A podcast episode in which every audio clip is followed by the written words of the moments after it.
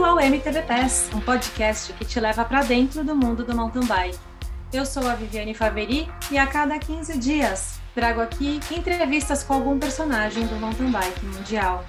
O convidado de hoje é multicampeão brasileiro de mountain bike, campeão mundial de XCM em 2018 e vice-campeão mundial de XCC em 2021, Henrique Avancini.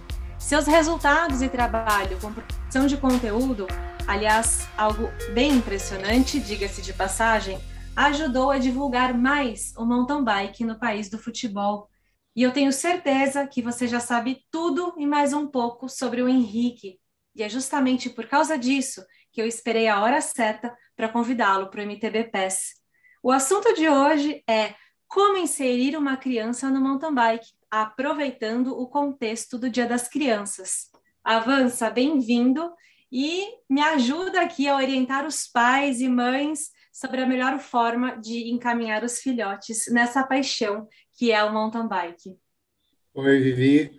Nossa paixão, como você muito bem falou, eu não acredito que eu seja um expert nisso. Sou um pai de primeiríssima viagem, pouquíssimo tempo de paternidade para mim, mas fui uh, e sou filho, um, um biker filho, durante praticamente toda a minha vida. É, então, acredito que eu tenha um pouco de, de experiência para compartilhar. Muito bom. A primeira pergunta, já que a gente também está com esse assunto ainda quente, é que eu acredito, e eu já li muito sobre isso, que brincar é coisa séria. A gente precisa brincar a vida inteira, isso faz parte do ser humano, do equilíbrio de uma vida saudável.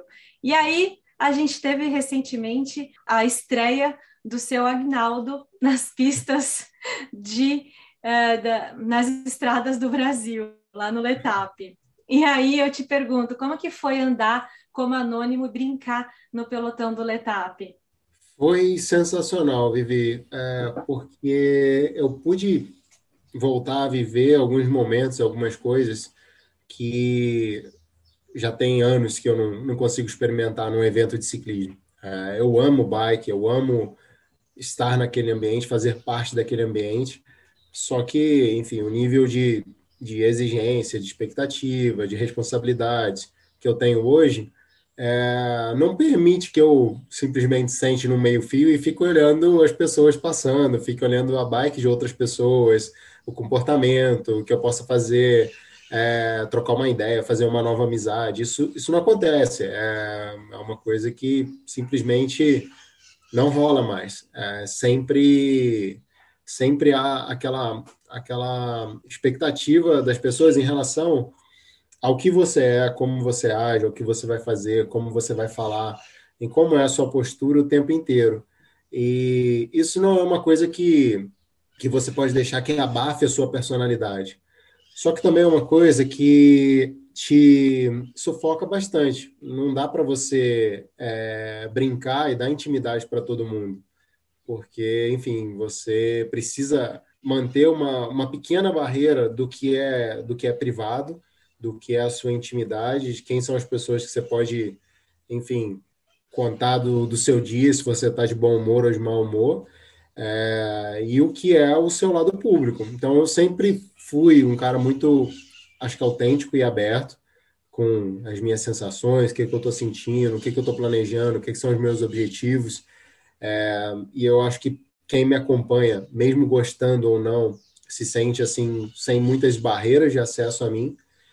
Mas aquela parte do, do só curtir ali, do só ser parte daquilo, a cada ano que, que foi passando e que minha carreira foi crescendo, eu fui perdendo, eu fui perdendo muito. E é uma coisa que faz falta, porque eu não comecei no esporte uhum. para ser uma estrela mundial. Isso foi, foi virar um, um sonho e um objetivo muitos anos depois, dentro do processo.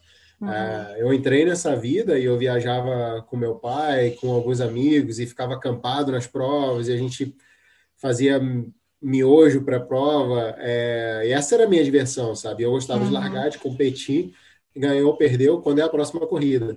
Ah, então, assim, não era uma coisa que tinha uma visão de longo prazo, sabe? Eu só curtia muito aquela experiência. Aquilo ali era uma coisa que me fazia muito bem. Uhum. É, enfim, colocar essa máscara de, de seu Agnaldo me permitiu é, voltar ao anonimato dentro do ambiente onde eu sou conhecido.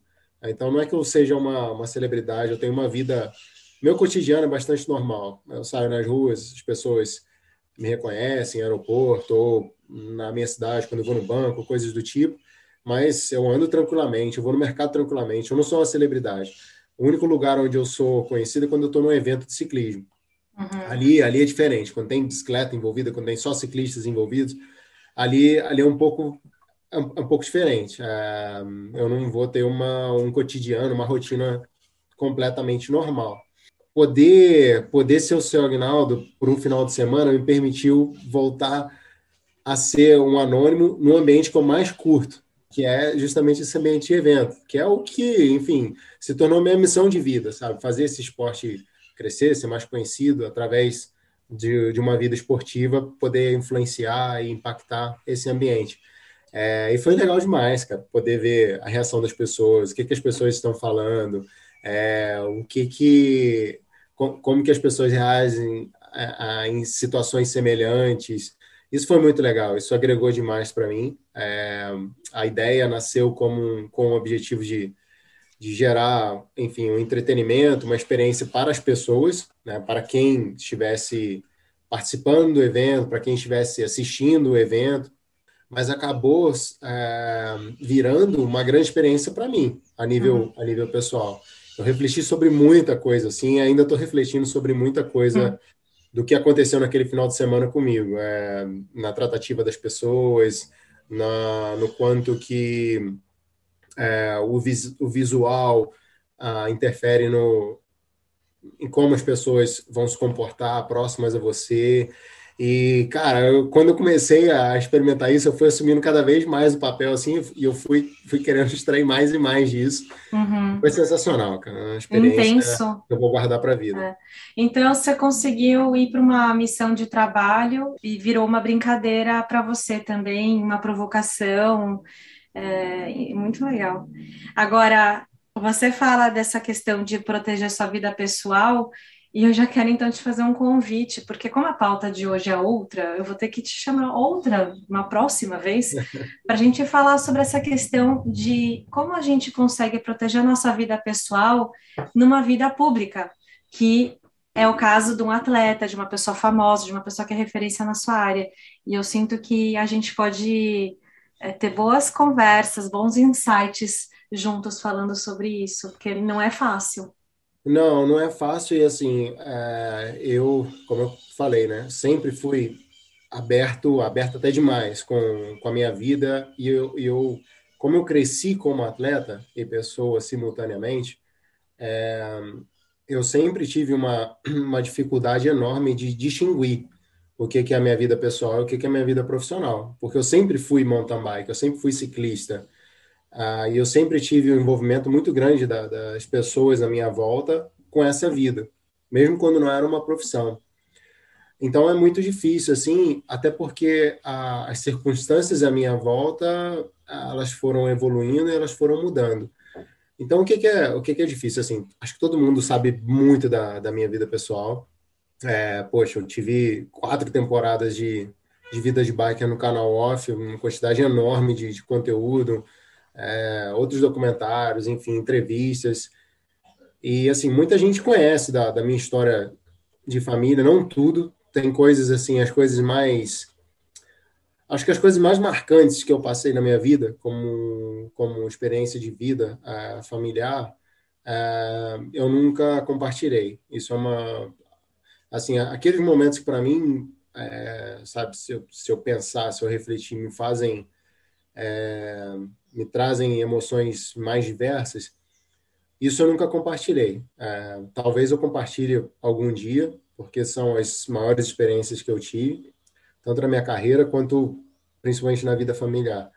É, mas isso, assim, eu, eu guardo, porque são coisas que, independente se aconteceram 20 anos atrás, 10 anos atrás, 5 anos atrás, ainda mexem muito comigo. É, mas o meu, o meu cotidiano, o que, que é a minha vida, acho que cara, as pessoas têm uma excelente noção do que, que é. é. É muito difícil, porque acho que quando você abre as portas dessa forma, um, as pessoas esquecem que você não é um personagem. É, uhum. é aquilo ali, cara, de fato, entendeu? Então você tá, você tá se expondo de, de uma forma que as pessoas se sentem na liberdade de julgar muito o que que o que, que é o certo, o que, que não é o certo e uhum. como você deve falar, como você deve agir. Não, as pessoas não têm filtro, né? E você, filtro. na bondade, se coloca vulnerável e é, é. é uma tortura. Assim, na maioria do tempo, na maioria das pessoas, esmagadora, maioria esmagadora, isso gera coisas boas. Mas, assim, eu vou te falar que tem, tem uma pequena parcela ali de é, que pesa pra caramba. Uhum. Quando você fala mais, quando você quer compartilhar mais experiências. Tem horas, assim, que dá para entender o porquê que um jogador de futebol, é, que as pessoas acham que, ah, pô, o cara, o cara é um é uma topeira. Não é. Esses caras são super inteligentes e são super bem é, direcionados por pessoas experientes por trás deles, que sabem que, cara, se você ficar se expondo, se você falar demais, se você não der só a resposta básica, se você não der só o, a, alguma coisa que te esquive da situação, isso vai gerar crítica. Então pode ser que tenha a maioria das pessoas vão gostar de vocês, mas, mas isso vai gerar crítica, isso vai gerar uma repercussão negativa. E às vezes é difícil você ficar segurando essa repercussão negativa. Uhum. Você ficar segurando, pô, cara, até assim, você, você vê o os meu, meu histórico como atleta, se você for buscar só de rede social, o quanto que eu já fui criticado no passado, e aí você vai mudando, você vai evoluindo, você continua sendo criticado. Assim, antes me criticavam, ah, não, a gente nunca vai ter um brasileiro bom. Aí eu me tornei um cara bom. Ah, a gente nunca vai ter um brasileiro top. Me tornei top. Ah, a gente nunca vai ter um brasileiro que ganha. Aí ganhei. Ah, mas o cara não é um dos melhores da história. assim, nunca. Tem sempre os caras assim. Aí, pô, você fala, ah, é, nessa prova eu furei o pneu. Nossa, já começou as desculpas. Então, caraca, meu irmão. é. Eu furei o pneu, pô. Todo mundo fura o mas pneu. Avança.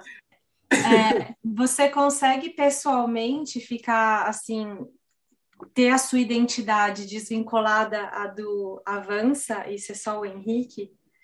Porque isso Não. é que é punk, né? Não. E aí mistura uma, tudo. Eu tenho uma diferença enorme. Nisso sou, eu acredito que eu seja muito bem treinado, muito bem condicionado a mudar o meu comportamento. Uhum. Então, assim, eu não me vejo como duas pessoas diferentes, sabe? Eu não me vejo como, ah, esse é o Henrique Avancini, esse é o Henrique é, filho, o Henrique pai, o Henrique amigo, o que for. Cara, eu sou quem eu sou, só que, assim, o meu comportamento no ambiente onde eu encaro que eu tenho a responsabilidade, onde eu assumo essa responsabilidade, é bem diferente. Uhum. É, então, cara, assim, é, eu sou muito mais, talvez para quem me acompanha, eu sou muito mais seu Agnaldo do que, uhum. do que o Henrique Avancini que as pessoas veem na, na transmissão, na competição, ah. na entrevista. Só que aquele, aquele ambiente ali que eu levo muito a sério. É, e se eu não levar a sério, eu faço besteira. Uhum. E eu não fico feliz se eu fizer besteira, independente do que as pessoas vão achar. Se, uhum. pô, ah, eu não sei, o cara tinha que ser mais assim ou mais assado. Cara, competindo, esse é o meu jeito. E eu tô, eu tô ali para buscar ser um dos melhores do mundo no que eu faço. Então, assim, eu, eu, preciso desenvolver e capacitar o meu jeito, não ficar adaptando a minha maneira uhum. ao que o senso comum acha que eventualmente poderia ser o melhor. Porque isso, isso é um grande erro, cara, isso é uma grande bobagem. Uh, eu busco ser alguém que evolua, que seja melhor, eu busco ser alguém que, que faça coisas certas, mas eu não busco ser agradável de forma unânime. Incrível, muito legal esse assunto e eu fico com vontade de continuar, mas voltando para a conversa, peço licença até para o ouvinte, tenho certeza que o ouvinte também está gostando disso, mas a, a, gente tinha combinado outra coisa, pessoal. Vamos voltar aqui para o assunto e a gente pede. Não, eu amo conversar com você, você sabe disso, sempre gostei. É, e vamos lá. Primeiro de tudo, você mostrou a sua foto do seu Aguinaldo para sua filha? Ela reconheceu o papai? Não, não reconheceu. Ela, é. Quem é esse, papai? Quem é esse? Ai, que legal. foi, muito, é. foi muito engraçado. Eu não mostrei o vídeo para ela ainda, é. é. mas eu quero mostrar depois com, com calma, assim, para ver qual, qual vai ser a reação dela. Ela tá com quantos anos? Tá com dois e vai fazer dois e nove agora. É. Ela é bem pequenininha. Ela já anda na Strider, que é aquela bicicleta sem pedal? Já, já. Nossa, terroriza naquilo. Já anda, já anda muito na, na, na balance. Vocês ficam de cabeça pro ar? Como que... Você deixa ela brincar? Ela, ela é muito bicho solto, cara. Minha filha é bem super agitada, assim. Personalidade? E, ou, é, ou você não, acha que é o ambiente? Não, é personalidade. É, ela Sei. com mais pessoas ou com menos pessoas, ela, ela é muito agitada, assim, ela é muito curiosa. Ela, ela mexe muito nas coisas, ela não gosta de fazer nada sozinha, então ela, ela tem que estar interagindo o tempo inteiro com alguém. E é muito decidida, assim, sabe? Tem hora que ela, ela fala: não, não, não, vai lá, vai lá esquentar comidinha, papai, que eu vou falar com a vizinha. Aí ela vai na casa do vizinho, bate na porta, não é assim que é outra criança, é uma pessoa. Uma, ela entra na casa da família para bater papo, assim. Nossa, é de dois anos e meio. Eu, eu, fico, eu fico assim, sem saber o que fazer, porque ela entra na, na. Eu moro num condomínio pequeno, né? As casas são são abertas e não tem divisão entre as casas. É um condomínio bem pequenininho. E aí a galera toda, obviamente, se conhece bastante, o pessoal acaba sendo bastante próximo. E aí ela entra na casa de uma galera assim para pegar, ela sabe onde fica pô, o chocolate na casa de fulano. Aí ela, não, vou lá na casa de fulano pegar um chocolatinho. Não tá, acredito. Eu, não, filho, então, não, não, vou lá, fica aí, fica aí. Ai, gente, que figura. Não, ela é muito figura, mas é, putz, é, chega a ser chega a ser perigoso, sabe? Ela é muito entrona, assim, ela vai, vai entrando, vai falando e é, tem, uma, tem uma facilidade enorme, assim, que é até, é, para mim, é muito interessante, porque eu sempre fui um cara muito, muito tímido. É, para eu quebrar, e ainda sou até hoje, para eu quebrar a primeira barreira, assim, de, de ter contato com uma pessoa, é, é para mim sempre foi muito difícil, difícil para caramba. Depois, assim, que eu, eu, se eu te conheço, é, eu sempre vou conseguir desenvolver a conversa sobre o assunto que for.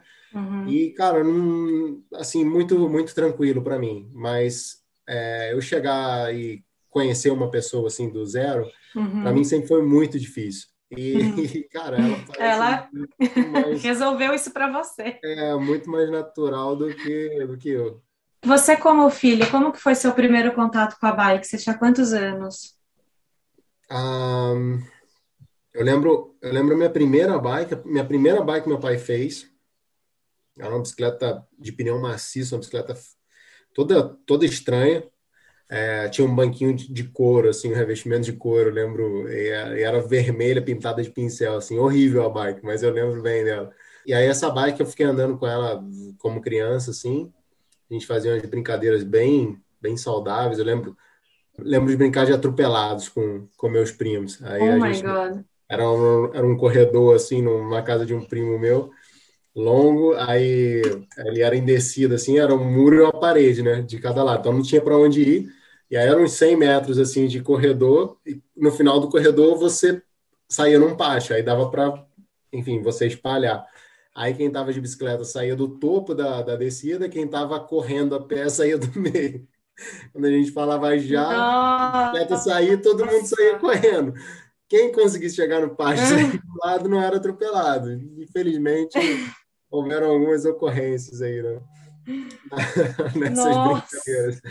E, e aí, depois disso, ah, eu lembro a primeira mountain bike que eu tive foi uma bike Amazonas, uma Maru 20 com, com marcha. Eu lembro que ela só tinha câmbio traseiro hum. e a, na frente era uma coroa tripla de ferro, assim, muito maior do que a que eu uso hoje. Nossa. E não tinha câmbio dianteiro. Aí eu, eu passava a, a marcha dianteira na mão. Na mão? Cara, o meu dedo era nossa. todo escrado, às vezes escapulia na, na, coroa de aquela coroa de ferro ali. Aí, nossa, meu dedo era o indicador era todo esfolado. Uhum. Aí minha primeira mountain bike de fato foi com oito anos de idade que é a, a, história que acho que todo mundo sabe, né? Daquela. Uhum. Meu pai abriu uma, uma oficina de bike em Petrópolis, e aí um cliente entrou com a bicicleta em cima do teto do carro, quebrou a, a uhum. bike, partiu a bike ao meio. Aí ele pegou esse quadro no KHS Montana de Soldou, né? E aí cortou e tal, era um quadro 21, ele fez um quadro 12,5 e montou com, com as peças lá de, de refúgio da, da oficina. Essa foi a minha primeira, minha primeira mountain bike. Aí eu, eu lembro que assim que montou, o... Essa história é engraçada. Assim que montou, tinham dois mecânicos na é, Robson Ronaldo, hum. na, nessa primeira loja do meu pai. E os caras eram sacanas pra caramba, cara. E aí eles montaram a bike e tal, não sei o quê. Quando acabou, assim, aí eles falaram, não, tinha um terreno baldio em frente, assim, um campinho com... Hoje virou um shopping e tal. E um, e um morrão. Ah, aí, eles te levaram para lá? Vamos ter que fazer o teste agora, senão tu não vai andar que não sei o quê. Meu pai não estava na loja e tal. Não, senão tu, tu, não vai poder ficar com a bike, não. Vamos lá testar. Cara, eles me botaram no alto de um barrancão nossa. lá e me soltaram. Hum. Aí, aí eu desci, aí. Nossa, Você sobreviveu? Sobrevivi, sobrevivi. Aí depois disso ele não, não, pode ficar com a bike. Ele desceu. O moleque é bom. É. Eles ainda têm contato com você? Um, Acompanharam sua um carreira? Deles, um deles eu não vejo há muito, muitos anos. Ele trabalhava no, nos bombeiros e virou bombeiro, eu não sei, tem, tem bastante tempo que eu não vejo. Uhum. O, o outro, um, um, deles, eu de vez em quando esbarro aqui na, na cidade, ainda vejo. E como que você aprendeu a andar sem rodinhas? Que assim, ali sua filha já sabe andar sem rodinha, porque ela pedala no Strider, ela nunca vai precisar de rodinha, ela vai passar direto para uma bike com pedal. Para você, como que foi? Eu, eu não lembro a idade que eu tinha, mas foi o meu, o meu tio. É, meu tio e minha irmã também. Eu lembro que minha irmã ganhou uma Caloi Ceci, e aí eu queria andar, eu queria andar de qualquer jeito e tal. Ela falou: Não, vou te ensinar a andar então. E aí ela me botou em cima da bike e tal, não sei o que, segurou, ela falou, ah, só pedala e vai para frente. Só que os, os, manetes de freio, eles eram, eles eram longe, né, para mim, assim, eram duros também, era freio ferradura, a bike era usada, uhum. ela tinha ganho de uma, de uma prima nossa. É, e aí eu fui, assim, só que eu não consegui frear. E aí, pô, eu meio que empolguei, dei umas pedaladas assim, a bike acho que embalou um pouquinho, e aí eu cheguei numa escada e emburaquei oh. escada. Aí passei reto numa rua e fui parar dentro de uma roseira. Nossa, você sobreviveu à escada e à rua. É, me leei, me leei todo. Aí, nossa. Aí depois, Olha, é. um tio meu, ele, quando eu já tinha a, essa minha primeira bike e tal, aí meu pai me deu com, com rodinha, ele falou, não, vamos tirar a rodinha e tal, não sei o quê. Esse cara, o Marcos Paulo, só, só fazia besteira, cara. Nossa infância foi muita infância, assim, de, de moleque, cara, tentado mesmo. Era só, era só ocorrência, direto, assim. Era hum. testa aberta, joelho aberto, é enfim. eu tive, Desespero da sua mãe. É, não, nossa, gente. Sua mãe devia falar, Rui, o que, que você tá fazendo com o nosso filho? É, não, assim, com meu pai eu me comportava bem, sabe? É, mas general. quando eu tava com, com, meus primos, assim, a gente, a gente cresceu entre primos, é, uma galerinha, assim, mais ou menos da mesma idade, cara, era, era o terror. E eu cresci num... Uhum. A, a, meus pais administravam um sítio, né? A, e aí eu cresci, assim, no meio do mato mesmo, com muita... Eu cresci no quintal, eu cresci brincando, brincando com bicho, com em árvore, fruta e tal. Então só fazia muita besteira assim.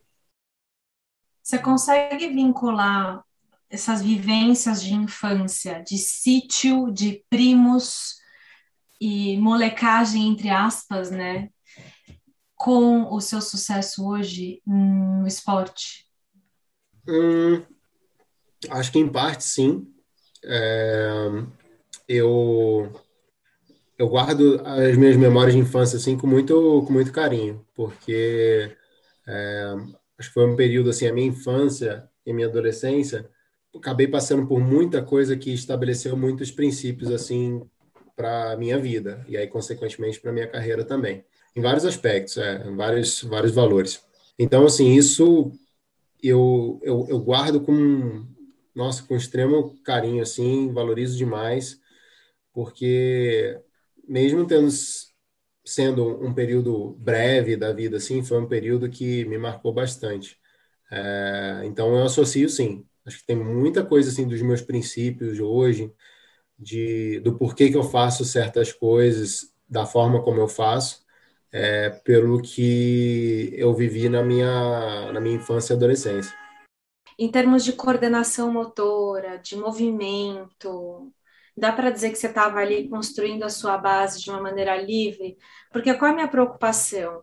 Eu tenho visto uma geração de pais que se envolveram no mountain bike ou no ciclismo de uma maneira tão profunda e que estão tendo a oportunidade agora de inserir os filhos nisso, de trazer os filhotes juntos, não só pais, né? Óbvio, eu estou falando de pai e mãe, e não só filhos, é filhos e filhas, uhum. mas é, a, no Brasil a gente ainda tem poucos, pouco acesso a trilhas, aquele ambiente de brincar de pedalar.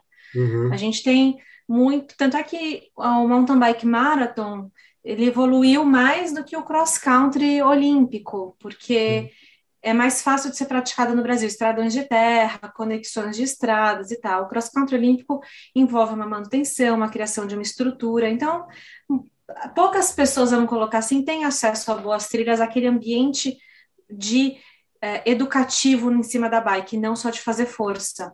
Uhum. Então aí eu já, já esse é o bolo assim que me preocupa de dos pais desses pais e mães acabarem levando os filhos para o lado da força e não para o lado da brincadeira tão cedo. É, então eu acho que tem tem uma coisa que é extremamente importante destacar. É, eu sempre fui um, um moleque assim muito competitivo desde de criancinha. Então eu sempre queria é, fazer mais. Eu, eu, tinha já essa, um pouco dessa coisa do, do treinar, do me preparar. E meu pai me segurou demais para eu não treinar, sabe? Para eu não. Cara, eu queria ficar repetindo montanha dez vezes. É, uhum. Isso foi extremamente importante para mim por duas coisas. Uma, é, ninguém nunca me condicionou, e meu pai, principalmente, assim, e minha mãe, é, eles sempre deixaram a possibilidade muito aberta para eu fazer outras coisas.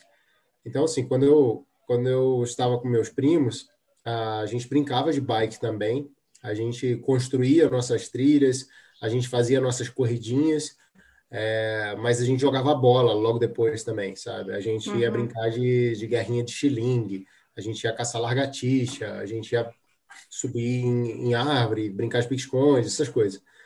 Então, é, essa variação de, de movimentos, de tipo de exercício e, e tudo mais, é extremamente importante para a criança. O que que, o que, que é o, a mentalidade do atleta hoje, né, do, do mountain biker no Brasil? É um esporte que ele permite muito você extrapolar suas barreiras, é, você expandir suas fronteiras. Então, se todo mundo começa a pedalar, é, tem enfim, às vezes uma dificuldade de fazer 10 quilômetros. Passa duas semanas, esse cara já faz 20. Passa dois meses, esse cara já pedala 50 quilômetros. Ele já, enfim, uhum. se sente num outro nível de, de vida social, de bem-estar e tudo mais.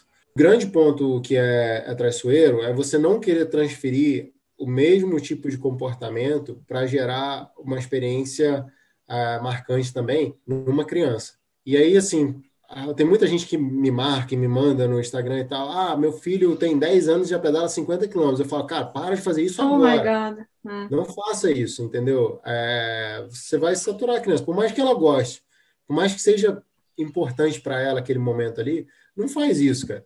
É, gere uma experiência que seja, que seja diferente. Gera uma experiência mais variável, porque é um corpo ainda em construção. E um corpo em construção, quanto mais estímulos diversos e variados você, você der, é, mais capaz ele vai ser de, de desenvolvimento no futuro. Né? Então, é, é muito importante você não condicionar uma criança a um tipo de exercício, a um tipo de intensidade, é, a um tipo de, de duração. É muito importante manter essa, essa variedade, manter essa curiosidade da criança, não estafar uma criança no esporte. Independente do. Cara, se, se ela tem desejo de só pedalar todo dia, não mata isso, não deixa ela pedalar todo dia. Deixa sempre ter a vontade de, de um pouco mais, um pouco mais. O corpo da criança precisa desse, desse desejo insaciável de, de mudar as coisas. Então, acho que isso é, a primeira, é, é o primeiro ponto. O segundo ponto, acho que é, é muito social. Assim, muita gente me pergunta isso porque que rola? Ah, os pais, às vezes, são apaixonados por bike, por ciclismo, querem introduzir os filhos no esporte. O filho quer porque se sente muito mais próximo do pai ou da mãe, é, gera um vínculo muito mais forte, afetivamente falando.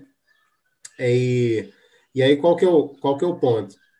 A criança, qualquer estímulo repetido que ela se sujeite, a curva de evolução é absurda.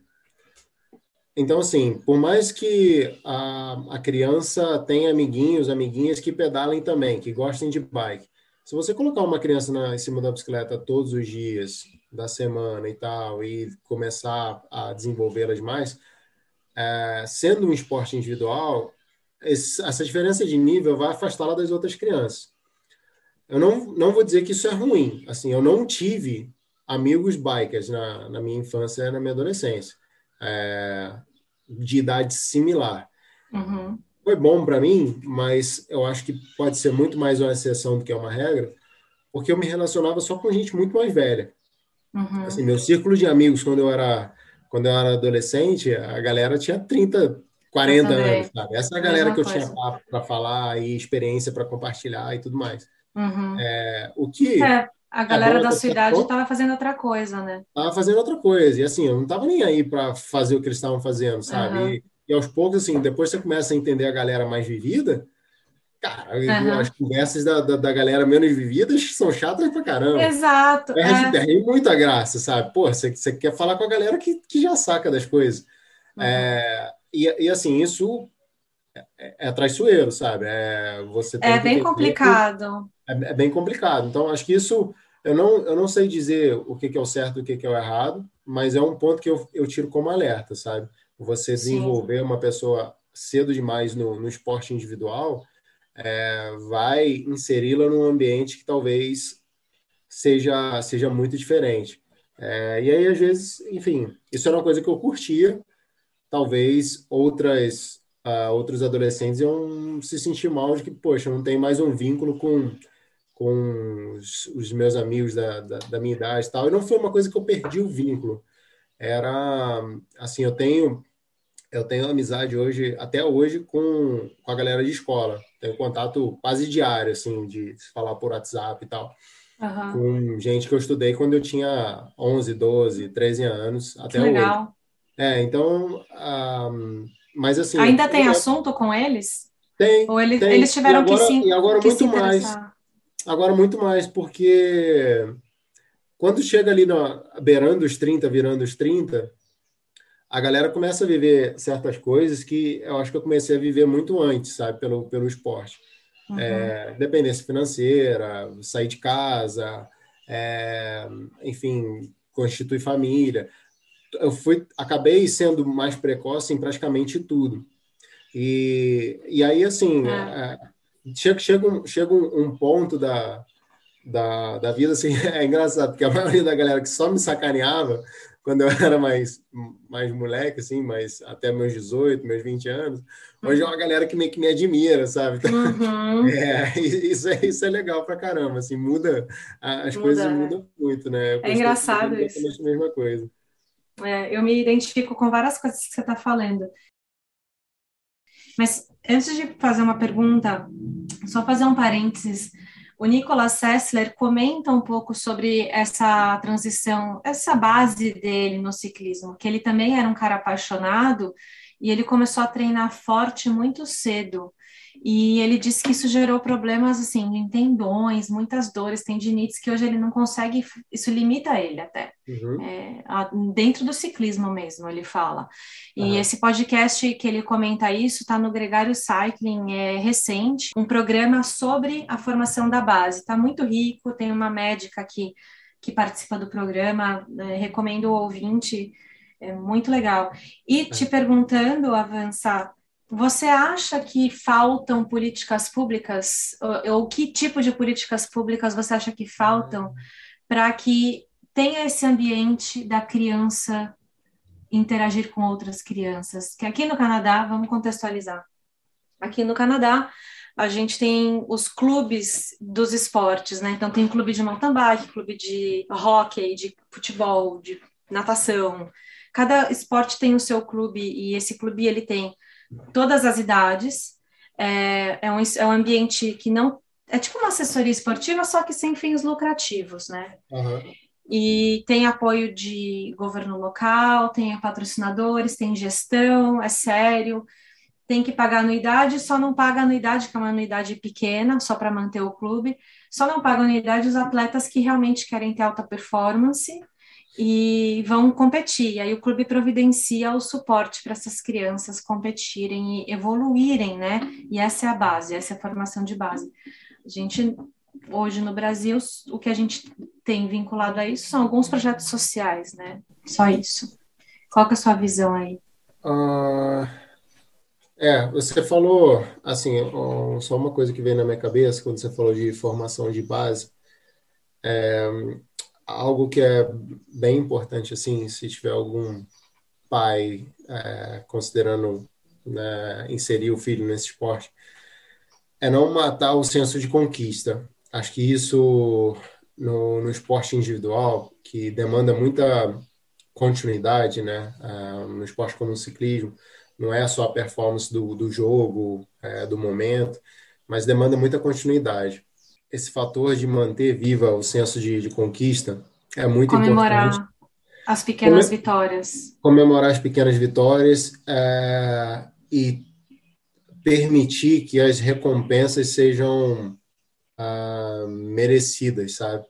Uma coisa que assim que me preocupa e me Sim. incomoda bastante é quando alguém tem tem condições e tem um desejo enorme de, de colocar o filho no esporte e, quer, enfim, que a criança tenha a melhor bike, já tenha o melhor suporte. Sim, já, pula já etapas. Tudo, assim, é, respeitar essas etapas de, de desenvolvimento é, esportivo, seja a, o objetivo de profissionalizar-se ou não.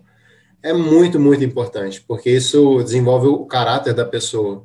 Ah, aquela coisa de, poxa, eu vou me dedicar para talvez suceder ou não e talvez ter uma recompensa por isso. Ah, e esse processo assim do, do esporte ele ensina demais para a vida. Uhum. aquela, aquela premissa de, cara, é só se dedicar que vai dar certo, isso é uma mentira. É, e é uma mentira que frustra muito no esporte, mas, cara, te destrói para a vida. Porque uhum. não é simples assim. É, e, e, assumir esse risco do, do dar certo ou não é, é uma coisa muito libertadora. Eu acredito que para qualquer pessoa isso traz muito crescimento. Então, Sim. isso é, é, acho que é a primeira coisa. É, é muito complicado, eu sinceramente, assim, eu, eu acho muito complicado a gente delegar responsabilidade, sabe? De falar, cara, óbvio que falta, falta política, óbvio que falta estrutura, óbvio que falta investimento para dar condições melhores, né? sistemas, os melhores sistemas são os que, que você falou, os clubes locais. São pequenas estruturas, são pequenas organizações é, que funcionam bem, que têm uma operação estruturada é, e que existe uma, uma política de continuidade. Ah, Para mim, se eu tivesse que, que falar o que, que é importante no esporte, é como isso vai ser continuado.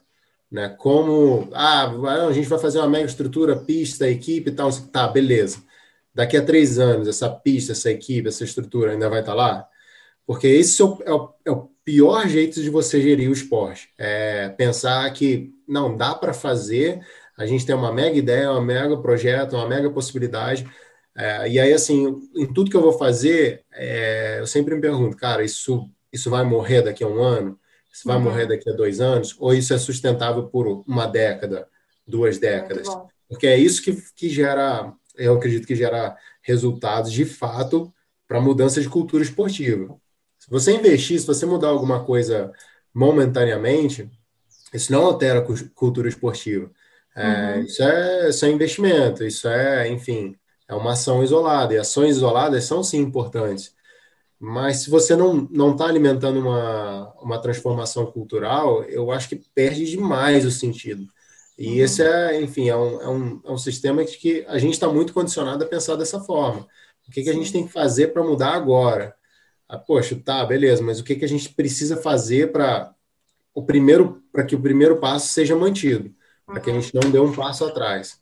Ah, então, por mais que eu prefiro muito mais pensar num caminho mais lento mas que seja um Sim. caminho mais, mais seguro nesse, nesse aspecto. Assim, com o meu time né, de desenvolvimento, com a Henrique Amancini Racing, uh, eu comecei em 2015, a gente está no sétimo ano de projeto, e assim, eu comecei de uma forma que eu tinha certeza que eu conseguiria manter. É, e assim, teve anos que eu mantive por recurso próprio o time mas eu nunca dei um passo atrás estruturalmente, nunca dei um passo atrás em orçamento, em condições para os atletas, em planejamento, em nada. É, então, tudo que eu fui fazendo antes de agregar alguma coisa ali, eu tinha que ter certeza de que aquilo era sustentável, de que eu tinha as ferramentas para gerenciar aquilo e para gerar retorno, gerar retorno nas pistas, gerar retorno de comunicação e tudo mais. É, e, e aí, assim, apontar o dedo agora, poxa, tem uma lista enorme de coisas aqui, é, poderia te falar de um monte de ideias que eu já dei para instituições, de projetos que eu já encaminhei, é, coisas que não, não foram para frente e que eu acho que, sim, tem bastante incompetência, uh, apesar de às vezes ter boa vontade também. É, mas eu sempre tento ser prudente e, e refletir se a gente está pensando as coisas pelo prisma correto ou não. Uhum. Muito bom, você trouxe duas coisas e deu uma aula que eu espero que o ouvinte compartilhe esse podcast com seus amigos, porque a gente está falando sobre assumir a responsabilidade da sua própria vida, do seu destino, de ser protagonista das suas escolhas, não ficar esperando que alguém resolva a vida para você ou que construa uma trilha para você pedalar. Vai lá e faz. E o segundo ponto, a sustentabilidade dos projetos, né? A gente vê no Brasil muita coisa, é, muita gente querendo investir, mas aí quando você vê, a pessoa tá, o ego dela domina. E aí ela fala, ah, eu quero, eu quero like, eu quero aparecer, eu quero ser reconhecido, isso às vezes até inconscientemente, a gente tem que detectar, né, isso nas pessoas também, para não entrar em fria e, e as pessoas não percebem e acabam deixando escapar essa oportunidade de fazer a diferença porque querem fazer algo megalomaníaco, algo grande demais, algo lacrador, entre aspas, né? Uhum. Então, é, tá aí, ó, gente, autorresponsabilidade, sustentabilidade dos projetos, porque às vezes com a mesma grana que você faria algo que você acha que será gigantesco, você, você faz um lançamento com calma, vai testando, vai sentindo, estudando, né? conhecendo o mercado, entendendo a real necessidade das pessoas. Tem muitos amigos, Vivi, assim, que são, são caras que amam a bike, é, às vezes um cara, enfim, de, de sucesso uh, financeiramente falando. E aí esses caras sempre perguntam, cara, como que eu posso ajudar um atleta, né? Como que eu posso adotar um atleta? Tem esse garoto aqui, tem aquela garota lá e tal. E, aí eu sempre falo, cara, não dá muito, dá, dá o simples. Começa muito devagar e tenha, e tenha o próximo passo. Se você quer ajudar realmente, não dá tudo agora. É, poxa, você vai estar disposto a continuar ajudando daqui a um ano, daqui a dois, daqui a cinco anos? Porque a partir do momento que você começa a, a ajudar. A dar é, o peixe. Exatamente, a dar o peixe, assim, no mínimo você tem que ensinar a pessoa como que o peixe funciona, sabe? você dá um peixe assado ela é. comer, enfim, é. né? Mostra é. que é, não é fácil pegar o peixe. É. É, enfim, eu, eu sempre me preocupo bastante, assim, sabe, com uhum. em tudo. Eu, eu acredito muito nisso, assim, de que é importante ter o próximo passo. Você não, quando você não tem o próximo passo na cabeça, é, começa a ser uma situação extremamente perigosa, sabe? Acho que é quando você começa a perder um, a projeção de, do que fazer, de como fazer, quando você para uhum. de se questionar se o trabalho está sendo bem feito ou não. É, e é o que você falou, assim, a gente hoje, sinceramente, eu, eu nego muito recurso. Chega muita ideia para mim, chega um monte de gente querendo Imagina. fazer tal, não, eu quero usar teu nome, eu quero fazer isso e tal. E, cara, assim, se, se eu for começar a mergulhar em tudo, é, é uma situação muito, muito perigosa, porque, assim, eu sei que eu não, não tenho como me dedicar a todos esses projetos, eu sei que eu não consigo atender a expectativa de todos os projetos, é, e eu sei que a grande maioria não tem um plano de execução. É uma grande ideia, é uma grande ideia com, com dinheiro, com fundos por trás. É, isso é, acho que é onde a gente se perde muito, porque é mais frustrante ter a condição para fazer alguma coisa e não conseguir fazer do que achar que não tem a condição. Então, o que eu quero dizer?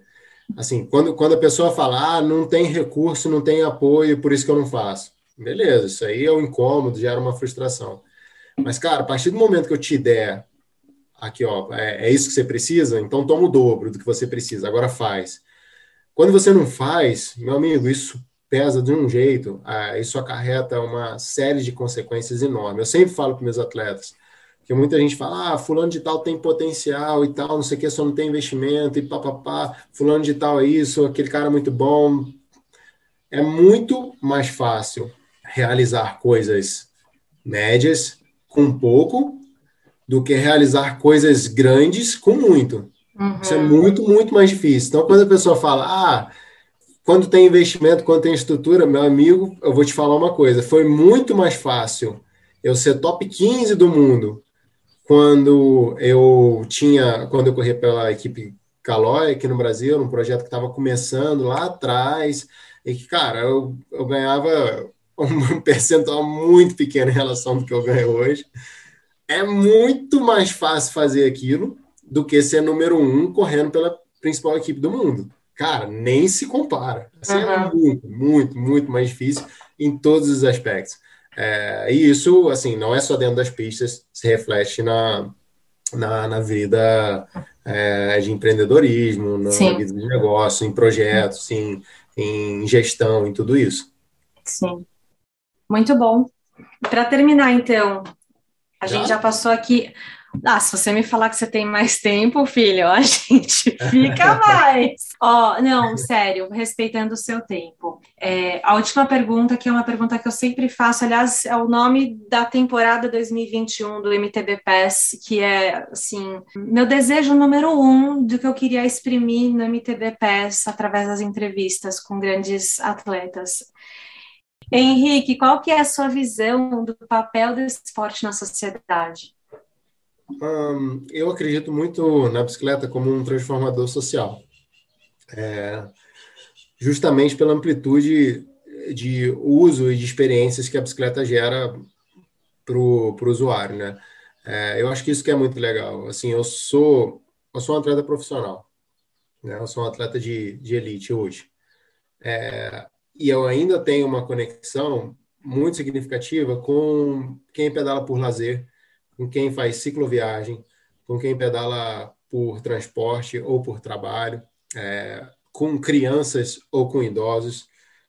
Então, isso para mim é, é, é, muito legal, sabe? Eu poder me comunicar e ter um vínculo real e legítimo né, é, com pessoas tão diferentes, de lugares tão diferentes, classes sociais diferentes, é, e aí a gente ainda compartilha a essência da coisa, parte do mesmo ponto. É, eu acredito que a bicicleta ela quebra muitas barreiras. Eu já vi muita coisa acontecendo graças à bicicleta, de, de ver conversas de pessoas que provavelmente não teriam uma conversa em nenhum outro ambiente, é, pessoas desenvolverem amizades num meio que dificilmente seria desenvolvido num outro ambiente, é, de pessoas poderem ir a mesmos lugares porque estão em cima de uma bicicleta. Então, a, a democratização da, das experiências é muito, é muito legal é, e é de muito valor. Então, isso é o que eu acredito, que me faz crer muito, acreditar muito na bicicleta como um, um instrumento mesmo, uma ferramenta de muito poder é, e é por isso que eu, até hoje, assumi como uma, uma missão na minha vida de tentar promover isso. E quando você fala em democratização, é, eu faço a relação com o propósito do MTBPS de democratizar o acesso à informação da alta performance especializada no mountain bike. Então, te agradeço muito por ter topado, disponibilizado o seu tempo aqui e já te faço o convite para você voltar sempre que puder e quiser porque você decodifica muita coisa para muita gente e isso ajuda as pessoas a viverem melhor. Então, é por isso que eu gosto tanto de conversar com você. Obrigada pela oportunidade. Valeu, Vivi. Fico, fico à disposição. Estava aguardando esse convite do MTBPS, porque, poxa, convidar os meus atletas, convidar os meus amigos. É verdade. Poxa, ninguém vai bater um papo comigo. Ó, a Lê Dutra já veio, o Hélio Souza, o Edinho, o Lã. Ah, só faltava você, a Carol e o Rui, seu pai. Ah, Falta agora a Carol e, Carol e o Rui. E um dia eu quero entrevistar a sua esposa, sua mãe e sua filha.